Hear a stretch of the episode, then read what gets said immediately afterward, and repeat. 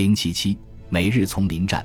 两周前，为了躲避美国海军的轰炸，大场荣大尉来到马昆沙以西的山间，为日本陆军建立了一座医疗救护站。由于茅草屋顶的手术室已被摧毁，他只得将伤员搬进用于存放补给物品的山洞。四名卫生队队员和军医石川健二大尉在山洞中忙碌不停。同年三月。他们的运输舰在台湾岛外被击沉，石川是该连队唯一一名生还的大尉，也是大场荣手下十二名军医中唯一的幸存者。六月三十日，大场荣设立的救助站距离美军主力的前线不到四英里。美军在占领了这里的山峰后，开始沿西岸向加拉班进发。此时的日军没有了高地上的观察哨，无法监视美军的动向，而且缺少还击的武器。石川向大场荣抱怨道：“我们本来应该在战地医院工作，现在却连维持伤员生命的设备都没有。我们中间没有人见到过美国人，但是我们的部队竟然被打得溃不成军。这是哪门子战争？实际上，这是一场生存之战。在悬崖下一座农舍废墟附近有一座蓄水池，水池里的盐水发出阵阵恶臭，但是为了生存。”士兵们只能将其煮沸消毒后用来饮用。当大场荣站在山洞入口处时，一名士兵爬了上来。这名士兵肢体僵硬地鞠了一躬，然后递给他一封急电。这是团部的命令。士兵说：“这道由第一百三十五联队铃木荣助大佐签署的命令，要求医疗救护队于当晚迁出山洞，向南来到色班岛东岸的多奈镇。”大场荣清楚，在搬迁过程中，他们难免会与正在向北推进的美军发生冲突。作为一名参加过日俄战争的老兵，他对战斗充满了期待。今天晚上或明天清晨，大场荣心想：我将首次向美军发动袭击，即便难逃一死，我也会手持利剑战死疆场。日落时分，大场荣召集手下人员在山洞外集合。和一名军衔比他更高的军官共同简要说明了情况。花井少佐鼻子坚挺，双颊瘦削，斥责大场荣是一个多管闲事的小鬼。但大场荣还是发表了演讲，而且触动了大多数人的感情，因为这些士兵和他有着同样的心态。邪恶的美军已经成功登岸，但是他们背朝海洋。虽然他们凭借武器赢得了立足之地。但是他们的武器无法与日军的勇气抗衡。此刻，我军致力于效忠天皇，我们要重整旗鼓，准备将这些洋鬼子赶回海上。今晚，我们将参与这场光荣的战斗，我们将阻止美军野蛮的袭击，因为这是对皇军的侮辱。我们的作用是配合帝国陆军的其他部队，我们将在多奈以北建立新的总部。准备和我们的同志们一起对美国鬼子发动致命一击。话音刚落，人们起身异口同声地喊道：“日本帝国万岁！”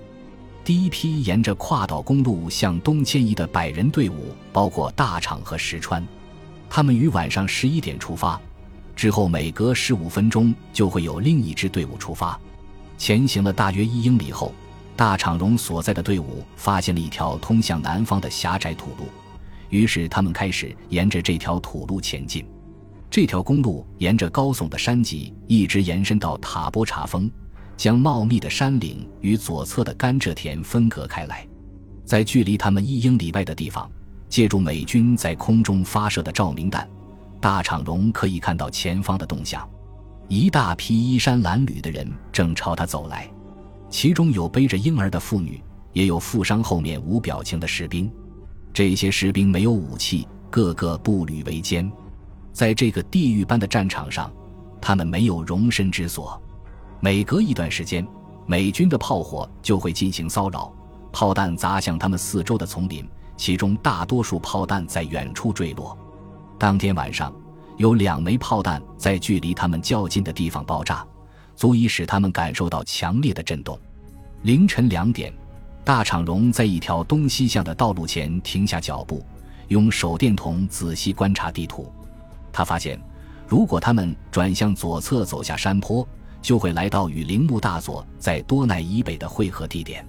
在他们南方，机枪声大作，似乎相距不远。大场在下山时遇到三名日本士兵，告诉他说，还有一群人正在板野中尉的率领下前行。这群人就在他们前方二百码开外的山谷中。板野中尉性格开朗，大场荣迅速和他达成一致，联合起来组成一支队伍。接着，他们走下公路，在附近设立岗哨，休息了几个小时。天亮前，他们开始继续前行。大场荣隐约听到他们南侧的石灰岩间似乎有人在活动，于是他挑出一个名叫尾藤的中士，告诉他拿起步枪和自己一起上前探个究竟。但没走出几米，由于林木茂密，他们不得不放慢速度，一步一步缓慢地向前挪去。大场荣听到自己的前方和右侧沙沙作响，他和尾藤立即卧倒。大场荣举起手枪凝视前方。准备对发出声响的地方发动伏击。当一群士兵出现在距离两人三十码开外的空地时，大场荣紧扣扳机的手指放松了下来。原来是日军的一个排。这支队伍趁着曙光穿过灌木丛和土路，消失在东方的甘蔗田里。片刻之后，刺耳的炮火声朝他们方向传来，随着美军步枪的噼啪声。机关枪的震动声和迫击炮的轰隆声不断响起，他们眼前出现了可怕的景象：一股漆黑的浓烟夹杂着烈焰在灌木丛中窜了起来。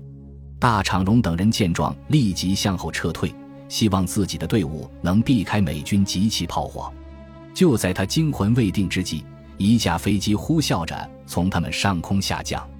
这架水上飞机在掠过他们头顶后做倾斜转弯。随后消失在南方，大场荣手下的几名士兵用步枪朝飞机开火，他下令让士兵们停止射击，到山谷旁的一座山洞中躲藏。数分钟后，飞机返回他们上空，开始在较高海拔盘旋。又过了几分钟，第一枚重型炮弹在山洞外划破长空，在山谷北端爆炸。